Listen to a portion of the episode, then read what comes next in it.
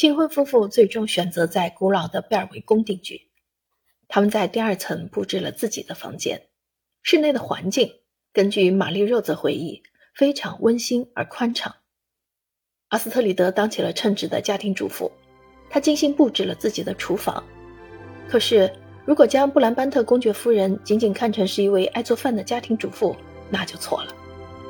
她在厨房忙碌的时候，大多不需要有人帮忙，因为阿斯特里德只需要一个带滚轮的桌子和一个小炉子就够了。尽管比利时议会并不指望未来的王后扮演什么重要角色，也没有人有权利批评她懈怠，她还是积极投身到官方事务中，有时是一个人，有时陪同在利奥波德的身边。她专注、热忱、有效率，她的行程安排也非常紧凑，特别是在帮助那些贫困者的事业中。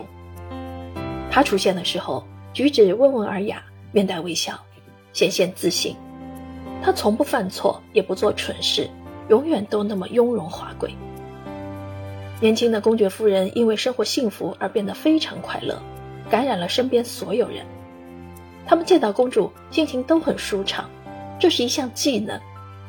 玛丽若泽讲述了一件轶事：外交官亚历克西斯·莱热也是一位著名的诗人，世人都叫他圣琼佩斯。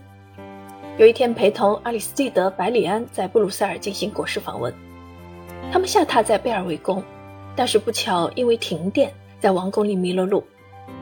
他小心翼翼摸索着，脱下了鞋子，怕引起太大的声响。直到他看见楼梯口有光线照下来，才松了口气。有人下楼。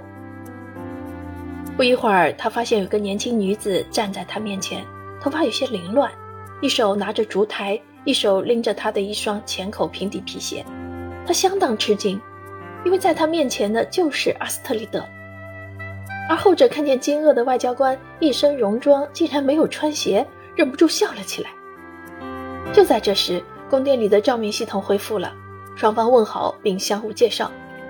圣琼佩斯于是被这对年轻的夫妇邀请喝了一杯清凉饮料，大家相谈甚欢。